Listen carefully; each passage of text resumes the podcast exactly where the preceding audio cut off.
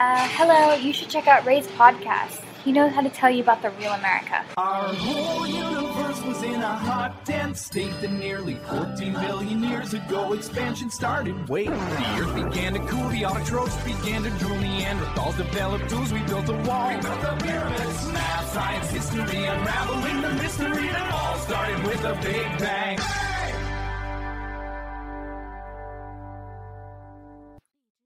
Hello，大家好，欢迎收听本期的老马侃美国，我是老马。哎，这个这期节目其实真的准备了很久啊，我大概两三个月以前就已经开始在写提纲了，然后起的名字叫做“知识分子的内卷”啊，就是。内卷是现在特别火的一个词儿啊，就是说这个社会发展到了一定的阶段，然后开始出现停滞，就导致更那个竞争变得越来越激烈，然后甚至出现很多非理性的一个内部竞争，就甚至就是说用更高级的人去做更基础的事儿啊，然后比如说可能它这现在这个意义越来越宽泛，比如说我们很多时候。嗯，精益求精，但是是没有意义的，那这也是个内卷。然后单位里边也会出现很多内卷，就是，哎，就是我，所以我我其实特想讲这件事儿。然后我忍了很久，因为总觉得准准备的不是特别充分啊。直到今天啊，今天我看到这个大连理工大学的一个男生自杀的这这个事情啊，真的是，哎，真的是看不下去了，真的是我觉得非常的难过，非常非常难过。然后同时也听到了很多。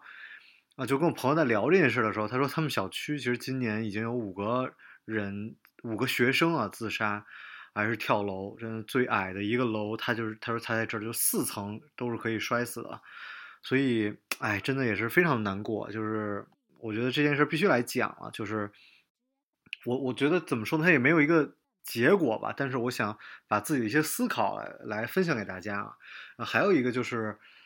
特别是读书这件事儿啊，读到博士是不是研究生？因为我我自己本人是研究生，呃，但我特别不觉得研究生是一个很重要的一件事儿，你知道吗？就是，嗯，就不把自己当回事儿，这是一个特别乐观的一个情绪。就是你千万别把自己当回事儿。嗯，我后来就去找了很多的书，所以今天我我我我今天讲到哪儿，我就会说这这东西我是从哪儿看到的。然后第一个想分享的就是说这个蔡元培。啊，蔡元培的我一直鼓吹的那本书叫做《啊公民教育读本》，然后它里面有一个叫做关于理想的一个理想论，然后就是就其中也是讨论到，就是说我们我们应该追求什么样的一个标准啊？怎么算是理想？然后他说这个至善而已，理想而已，人生之湖而已。这个湖就是那个天天鹅的那个意思啊，哎就。讲讲这么三件事儿，哎，其实你一看，哎，这这真的就讲明白了。然后他后边用很长的东西来去讲这个理想论啊，就应该追求什么样的理想。那基本还真是，你你有的时候这理想不一样，你不用说非要按照别人告诉你的那个追求才是理想啊。我们很多时候追求学术，特别是看书这事儿，特别容易误就误把自己提高哈，觉得自己看书看多了什么的，然后。站在一个特别高的位置上去想这件事儿，其实没必要。然后接下来再想讲的一个东西呢，就是说，我觉得这是马爷啊，马未都马爷的一个观点，就是说，就是这概念就是到头了。他说，就你一定要想明白，就是很多东西都到头了。哎呀，他他这个观点提出来之后，我越想越觉得是啊。因为为什么我们在那个在美国的时候，我们能看到很多的东西都是怎么说，都是用了上百年的。我当时住的那个房子。嗯，读书的时候，嗯，研二的时候住的那个房子，我那个美爸他读读大学的时候也住的那个房子，那是个一九一零年的 时候盖的房子，因为我住的时候都已经一百年了，啊，然后，然后我们我们吃的东西，其实真的，我们现在太多人都出过国吧，我那天跟了一个团去旅游，我们那个团的人百分之八十的人都是出国旅游的，甚至这个什么 几个州都去过的人都好几个啊。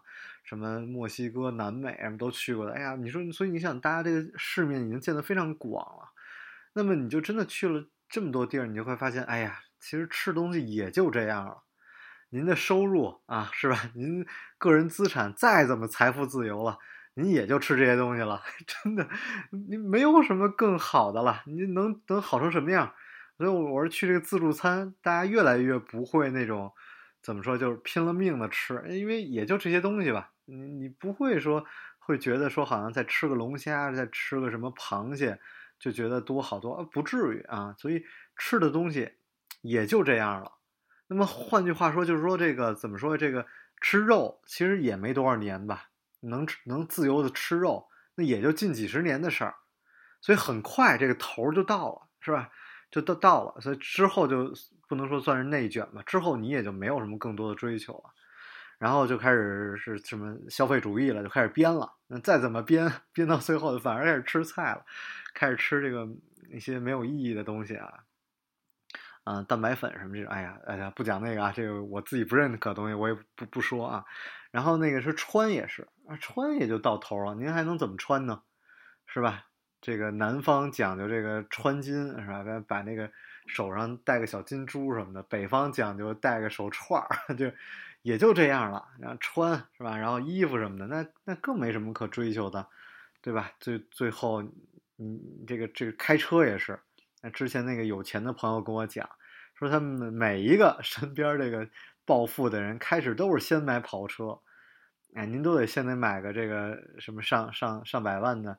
或者几十万的跑车，然后之后呢，又开始哎，这跑车玩完了，开始买越野啊，越野再玩完了，然后开始买这个这大号的这个坐着舒服的车。那你追求到最后，你还是一个普通的车，甚至就哎，现在就是更更多的人，我觉得就开始说用这个公共交通工具了，因为就没有什么在攀比不攀比的情况下是没有什么可追求的。而我觉得真的很多时候你得过这阶段，你知道吗？因为因为我那特别最近我见什么人家基金公司什么的，然后包括已经上快上市了科创板什么的，人都是坐地铁啊，就是完全就没有，就是觉得这就是一个工具，怎么快怎么来，是吧？特别是像过去好像还喜欢要一个什么专车什么司机在那等着什么的，现在你你打打滴滴专车什么都非常方便，我觉得就是未来。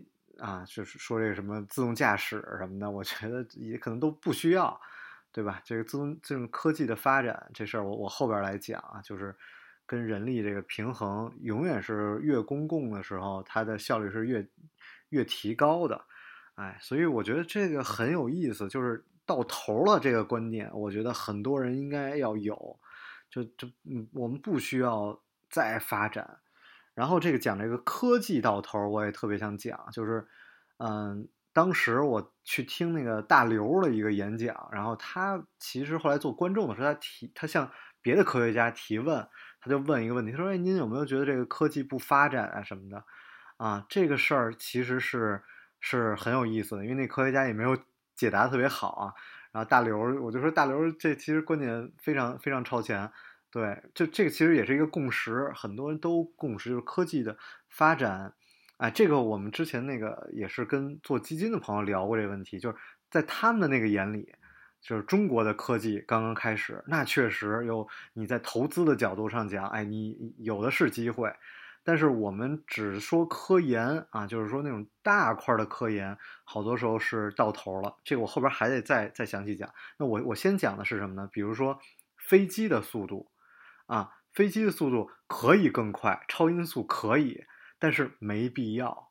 但是真的是没必要了，因为我们现在的高铁的速度什么的，已经完全可以满足我们的需求了。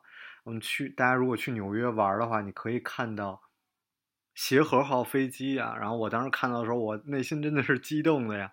你想，一九七六年生产出来的啊，伦敦飞到纽约才三个半小时。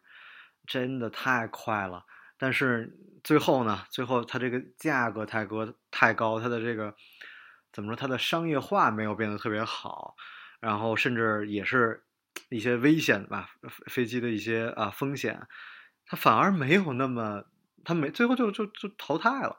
然后我们石油也是，就是我亲自的这个亲身的经历，就是我那个石油这个研发啊，我们那个研发页岩气。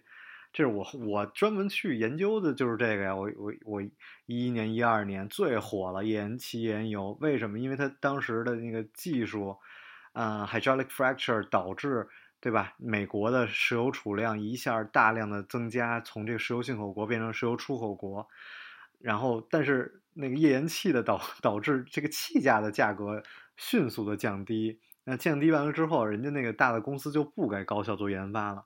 我我读研的第二年就开始没有人做这个研发了，所以它不是我们的技术没有达到，而是说这个工业界不需要啊。然后之后就开始是吧，整个的这个呃研发的进度也减缓，所以很有意思，有很多很多东西真的是到头了。所以我们不是说嗯像媒体的宣传啊，因为我因为我我我自己在这个自媒体是吧，在自媒体这圈里啊，我我看这个新闻记者什么的，我特别明白，就是每一篇文章它的目标是为了吸引眼球。是吧？我每一篇都得说哇，这个技术改变世界了，但实际上实际上不是这样的。所以这这中间又又讲到另外一个就是过载，是吧？这个太多东西过载了，信息也是过载的。所以我觉得这个到头的概念跟这个过载的概念，您知道之后吧，您有的时候那个内心是平静的，就是哦，原来我我可能不需要再真的去追求一什么。然后我们过去很多时候都特别期待。有一个什么技术，像青霉素一样，咵就改变了整个医疗了。之后不可能了，跟您说吧，就不可能了。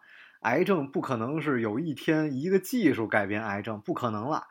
那一定是一点一点的小的进步啊！一，我们这次朋友在介绍那个跟他们西北大学聊的时候啊。我不知道这让不让讲啊？应该可以吧？他讲他们是怎么改变一点点一个小的这个脑肿瘤的技术，那非常非常小，然后非常非常的细节，啊，就是把这个东西比那个靶向疗法还要再靶向，还要再专业，就再针对。而我们的每一个进步都是针对一个疾病一点点的进步啊，这是非常非常难。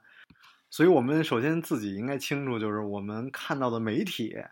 然后我们自己在做的事儿，然后我们跟投资人讲的事儿，这都不是，就不能说不是真相吧？但它都都不是，嗯，对自己得知道到底是一什么情况，是吧？所以这个是，我觉得这是我特别想第一个想想分享的。然后再想分享的一个就是说这个博士的现状啊，博士，嗯，我们现在每年都将近有十万博士就是入学。你看有十万人入学，然后我爸妈读大学那个时候，一九七八年是六百一十万人报考，然后只录取了四十万人，所以你想那个时候大学生才四十万人，但我们现在一年光博士的啊入学就是十万人，这中间还有硕士，所以这个其实这个嗯扩招或者说这个我们因为我我认识的这种博士或者说他们就已经毕业的，我觉得大家他们。都叫自己科知识那个这个科学工作者嘛，所以我觉得这个定位很重要。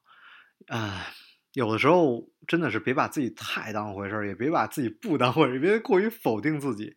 现在这个学术 PUA 也特别严重，是吧？我们现在经常看出来学术这个这个非呃这种负面信息也特别多，但是啊，我们更多的时候会。肯定自己，特别是会走入一个极端，你知道吗？就是读书多了，所以我我现在不是一个星期看本书嘛，然后我就自己感觉特别良好，然后经常，特别是看一些书，就是它那种，呃，它有那种新的概念性的书，你 就是什么，像什么黑天鹅，是吧？或者什么血筹定律什么这种，然后什么那个最近看那个鬼谷子，就是您看完就觉得，哎呦，突然知道一什么新知识，但这都。两千年前的知识，这这真的不算什么，所以我经常要跟木木聊。然后最近看书，我跟木木聊，说：“哎呀，我最近看那《鬼谷子》，我觉得有点意思啊。”然后木木说：“啊，这是我小学四年级时候看的书。”我说：“哎呦，看晚了，就我三十了，哎，才看您小学四年级看的书。”哎，这这有的时候，有的时候需要去，哎，去觉得，哎，这看书没什么。有时候，所以那天发微博写写了一句话，就是说。我们去切西红柿的时候，然后那把刀，你你切完了之后，你要再洗洗，你再去切橙子。这样的话，你切橙子的时候，那橙子没有西红柿的味儿。然后你你把这这刀再抽出来，你再去切下一个。只有这样的话，你刀才能越来越锋利。你不能切这个的时候就带着上一个味儿。我我们读书也是，有时候看完了，你你抽离开，然后依然保持一个。比如说少年感是吧？说你保持一个更清醒的状态，啊，然后这个这这这个接下来那个要讲这个讲这个国外啊，我想想讲一下，就是很多时候我们看书多了，或者说这个不是说我们啊，没有我，没有我，我说您各位是吧？读博士什么的，那个看书多了，容容易到一误区啊。这这误区是什么呢？这误区就是觉得自己重要啊，其其实没有，就在国外我觉得特别明显。你你去纽约。那个、那个、那内卷早就特别严重了，特别是文艺圈啊。那个国内现之前我我做编剧的时候，还大家会觉得自己是从国外读电影回来的，挺重要的，人一定应该别人高看自己一眼。但但其实你去看纽约，看在 L A 什么，太多 人学这个编剧，然后去做做保姆了。那现在还没有啊，现在还不不需要我们去做保姆。对吧？我我从来一直把自己的就是想的就特别担心、特别焦虑，我一直特别焦虑，然后我很怕说自己不行了，所以我有时候也会去做体力活，是吧？你你你要知道，你能接受做体力活，我也去做了送外卖，是吧？我之前送开车送外卖啊，然后在那个在送那个中餐厅的时候啊，所以才认识我们另外一个嘉宾，对吧？这都是你要你要能接受接受自己的那个知识，他们。可能没有那么高的价值，你你要接受自己的知识很快就被淘汰了，对吧？我们之前学 Python，你发现所有人都在学 Python 的时候，说明这这行已经过去了。然后我们现在这个呃，包括 AI 的算法更替那么那么快，然后我就看了那个 Nature 有一个调查，就说中国的这个博士生他的压力真的非常大，嗯，有有有三十三十几万的在读博士，这是一个非常高的一个人群。所以，我们博士的那个期待，就就他只有百分之四十的人能达到自己的这个期待，大大大部分都是达不到期待的，百分之四十多的人都达不到期待的。然后，嗯，很多的时候，他读书的这个过程当中也压力特别大。然后，我我其实现在认识这个博士没有读完的也挺多的，特别最近找我就是申请去国外申请博士的。也是明显增多，我个人的感觉也是因为大家这个在国内读完研究生，然后对自己的这个啊预期没有，呃，特别是找工作的这个预期没有满意吧，所以这个我觉得就是你读书之前应该先降低预期。我读研究生的时候，我一直就就告诉自己，我说这个我研究生这个学历，它就是我去美国的一张门票，它不代表任何东西。然后我现在也也觉得它不代表任何东西。我现在我当时学的东西，现在早都过时了。然后我后边再去讲，就是大家对科研的这个态度，就产业界跟学术界，产学研嘛，这个产产业界，你在学术界的时候，你对于产业界的期待也也是不一样的。所以当那个自然在这个这个 Nature 在中国做调查的时候，有有百分之二十二的人表示说需要换老师换老师，然后百分之三十六的人觉得要换研究领域，所以，嗯。这个这个真的是，嗯，我我觉得这概率有点高啊，所以那天也是看到调查，我忘了哪个调查说百分之三十七的人，就是中国的大学百分之三十七的人有抑郁症，我我觉得这个概率真的有点太高了，所以我也不知道这个数据是不是真假，真的有点太高了，哎呀，所以所以这个 Nature 做的这个调查，中国有百分之四十的人。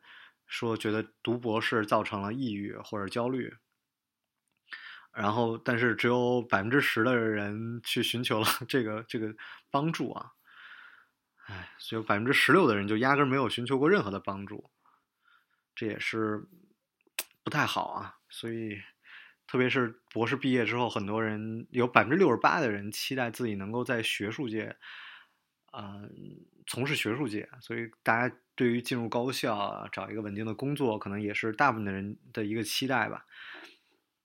啊，其实全球都差不多啊，这个世界范围是百分之五十五，我觉得没有差特别多。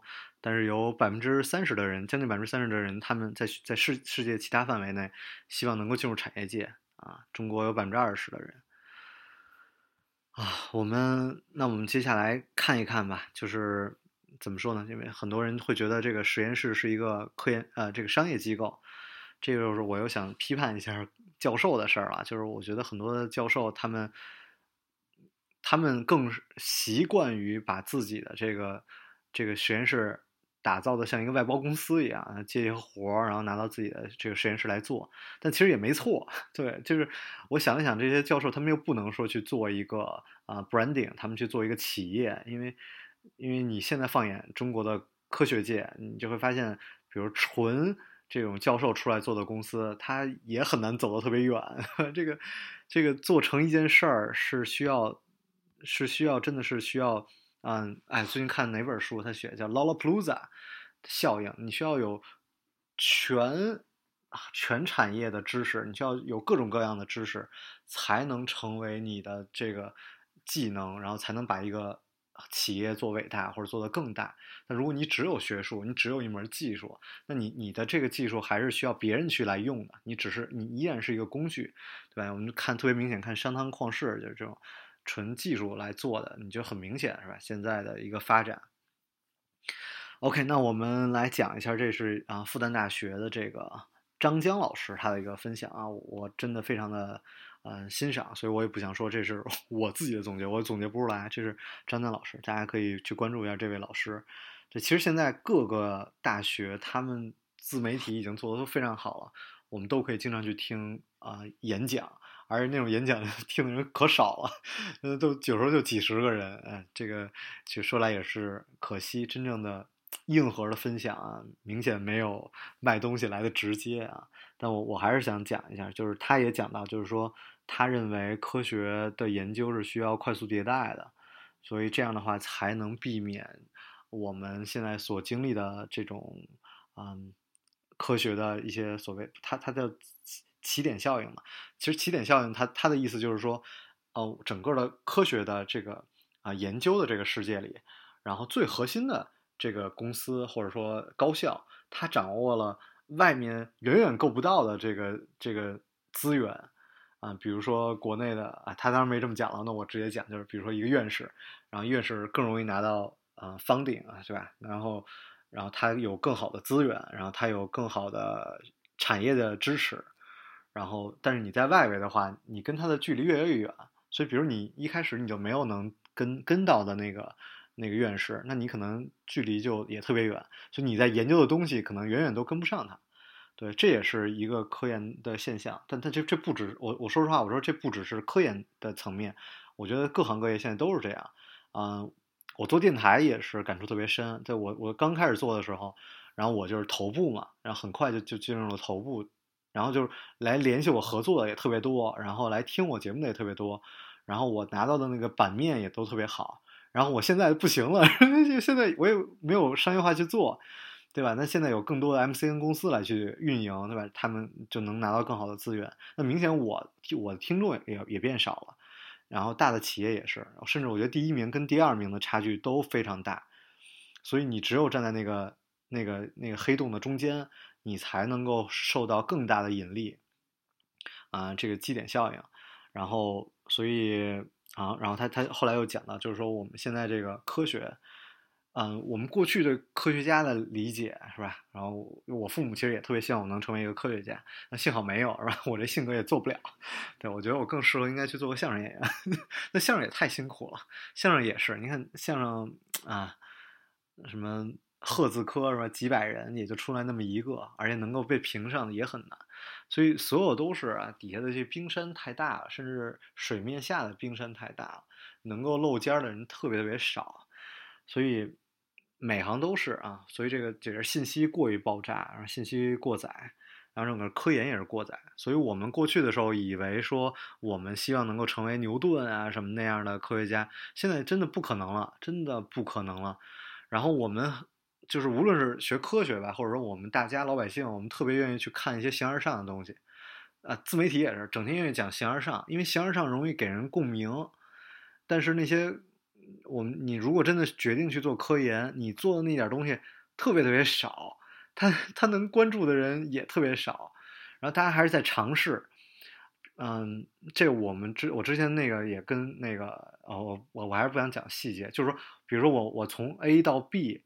然后我辛辛苦苦、辛辛苦苦挖了一条路，然后到了，终于终于到了罗马了，辛辛苦苦挖了一条路，结果发现，哎，隔壁人家有有有一百条路都能到罗马，然后这一百条路呢，还有的人是坡的那个柏油路，比我这土路走得更快，所以有的时候你就 特特难过。就我也辛辛苦苦到了这个罗马了，所以未来都是这样，就是算有，就算你发现了一个新的路，但是依然会有很多很多人在通过不同的方式到那儿去，而而且。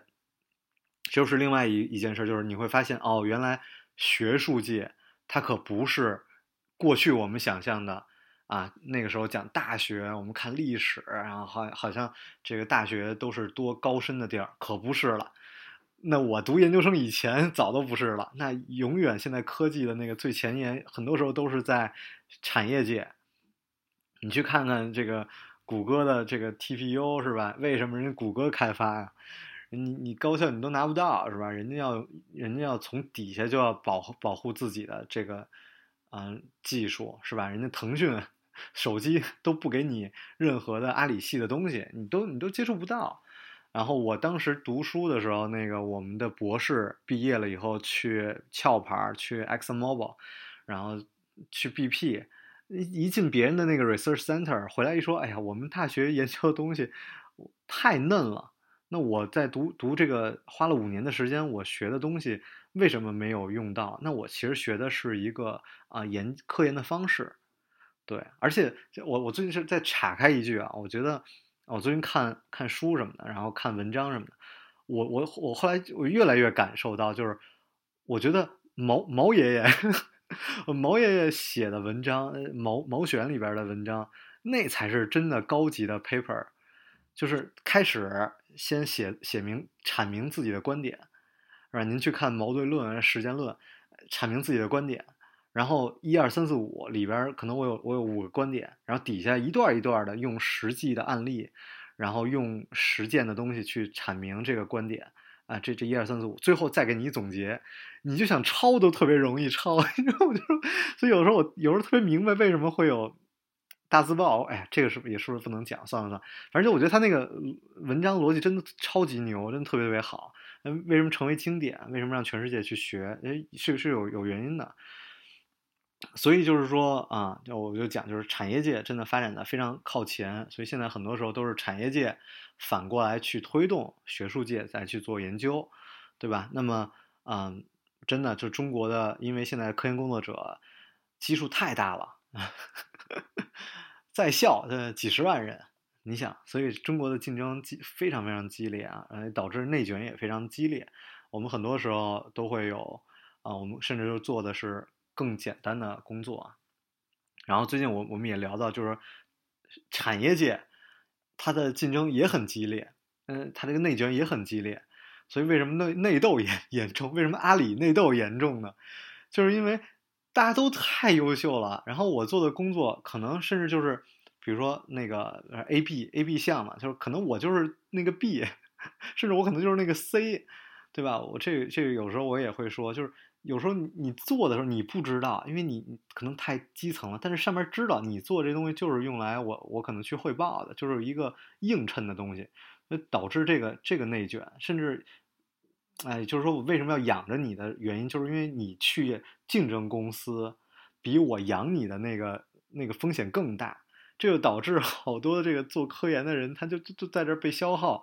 但我就算让你在我这儿消耗，我也不想把你培养成一个新的啊创业企业去去跟我竞争嘛。这也是好多那个创业公司的，嗯，为什么会被收购嘛？然后收购之后就就消耗掉了，对，也也都是一样的道理啊。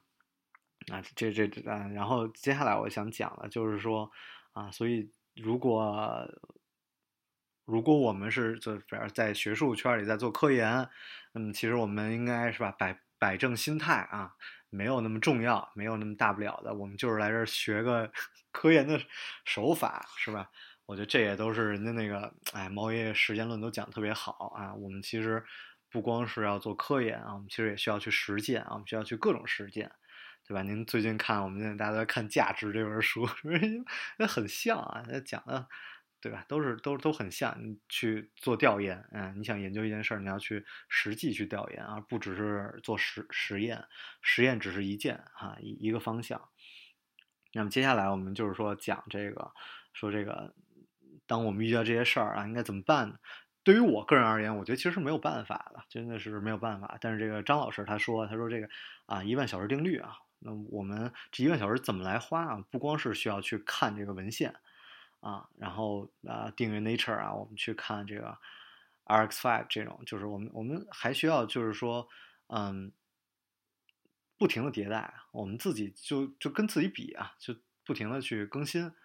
但但是，但我我我有时候有点丧，就是我老是觉得这个学术 PUA 啊，包括这个社会的这个很畸形的评价体系，最好的办法你就是不看。我我知道那么多人去攀比啊，那个我那天看，哎身边的一个一个朋友吧，就是讲这个相亲的这个要求，我一看，哎呦。我说除了年龄合适，别的一条都不合适，就一条都配不上人家。呃，这没办法，这个社会它的那个评价体系，它就大家都往那个尖上看啊。所以我们最好，我们不管啊，我们就做好自己，跟自己比。然后我们就，就还有一个就是定律，就是百分之八十五定律。哎，我觉得这个很好，就你没有必要说要做到百分之百，咱们都别完美主义。特别是这个，我最近说跟那朋友聊，就说这个好学生。好学生导致有很多的这个缺陷啊，当然我就好在就我不是好学生，导致我身边人对我就没期待。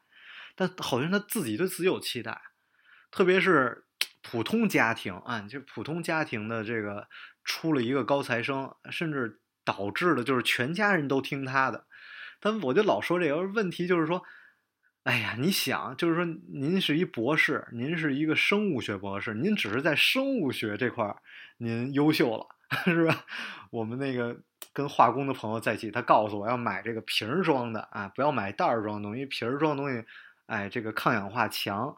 就您只是在这方面，那您说我剃个什么发型，我是不是就不用咨询你了？我看病我就不用咨询那个，因为那块您的知识可能还没我多呢，是吧？咱们聊到这个地质，您可能懂得还没我多呢，所以，所以就是说这个一定是这个家庭也要也要控制好，您别什么都听这个。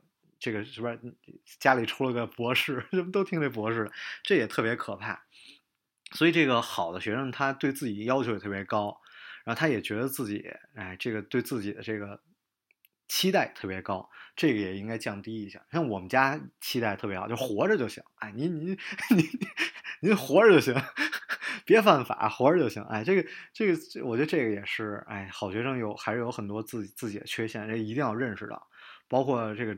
职业后来也会带给我们性格上很多的这个缺陷，然后接下来还有就是，我们一定要就是带着问题去学习啊，我们做的做很多事情做到百分之八十五，然后剩下的东西就不不需要去做那么好了，就吃饭啊什么生活都是百分之八十五这原则，我觉得哎很好，看书也是，有时候我我有一个书我觉得看不下去了，哎不看了吧，不看没有什么东西是必须的。旅游也是，哎，太多了。我觉得这个这个原则真挺好的。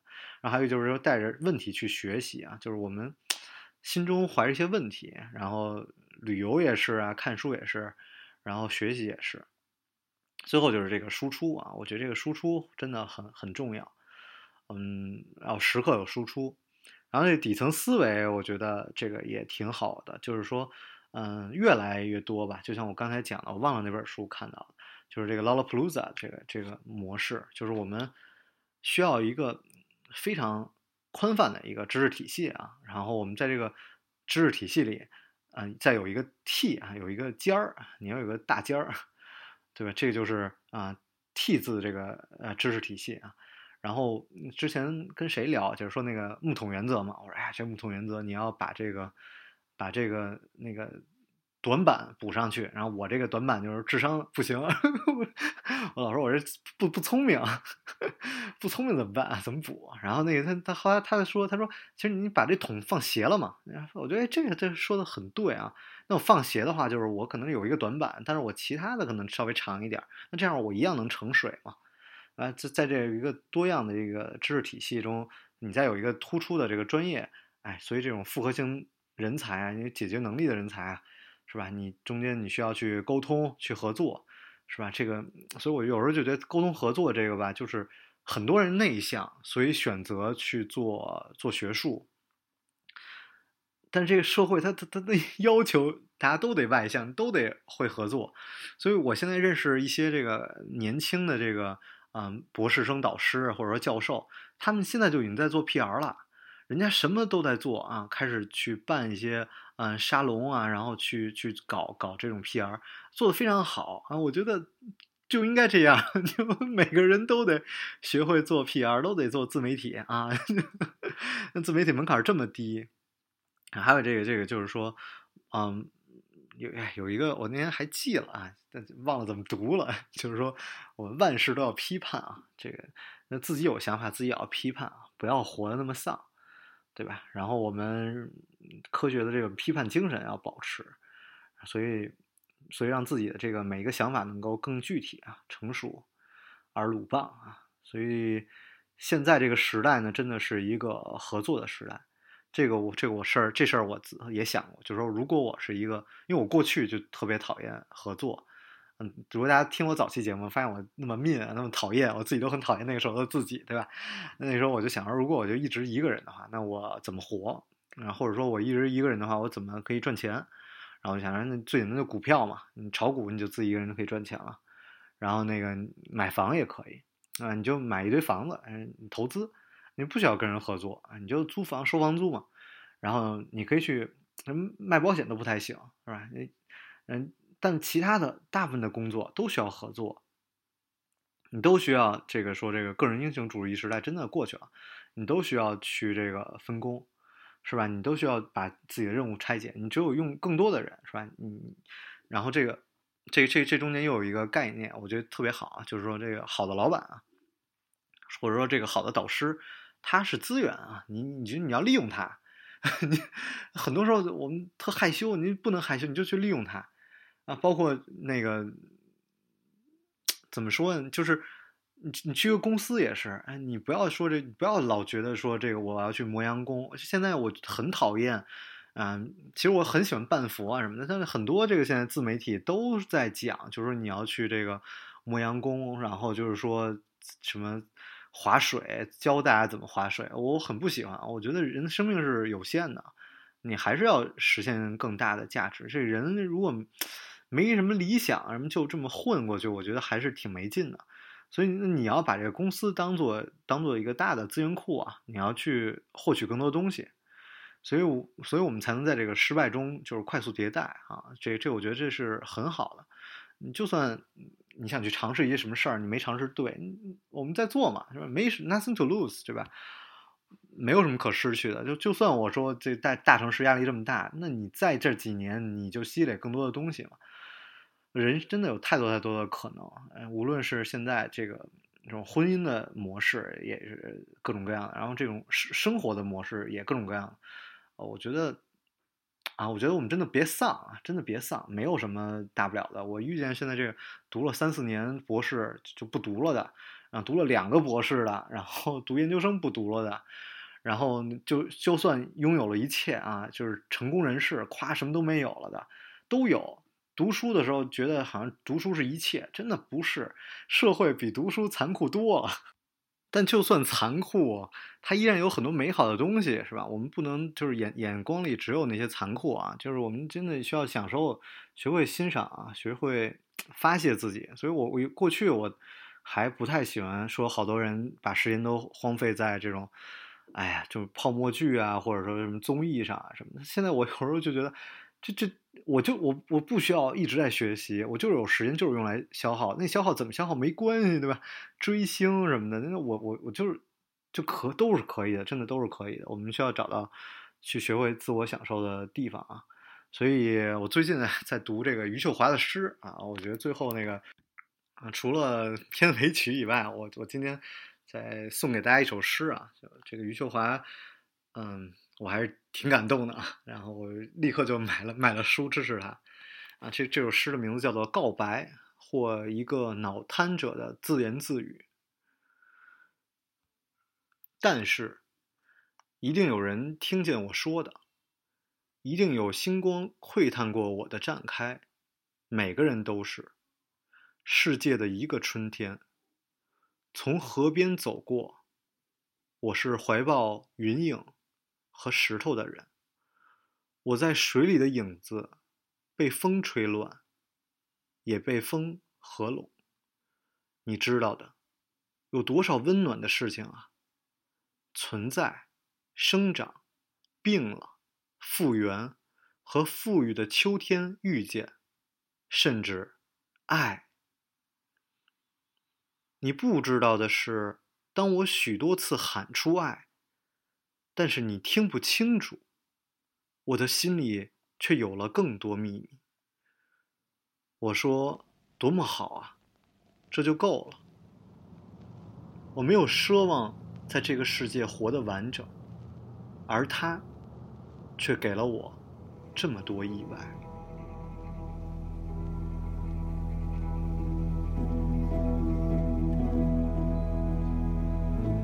I don't believe in an intervention is God. But I know, darling, that you do. But if I did, I would kneel down and ask him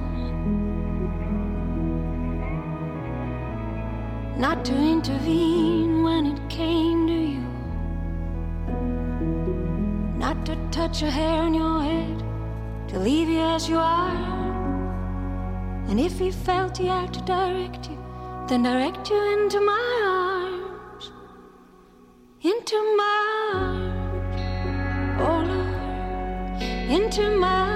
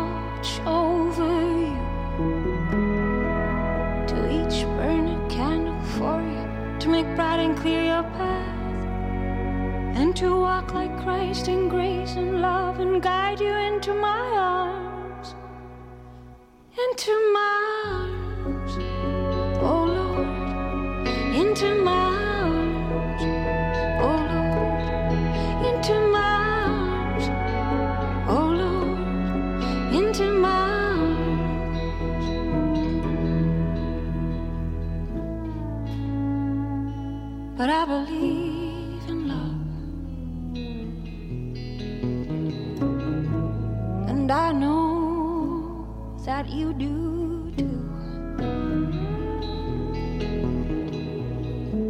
And I believe in some kind of path that we can walk down, me and you. So keep your candles burning, make our journey bright and pure she will keep returning. Always and evermore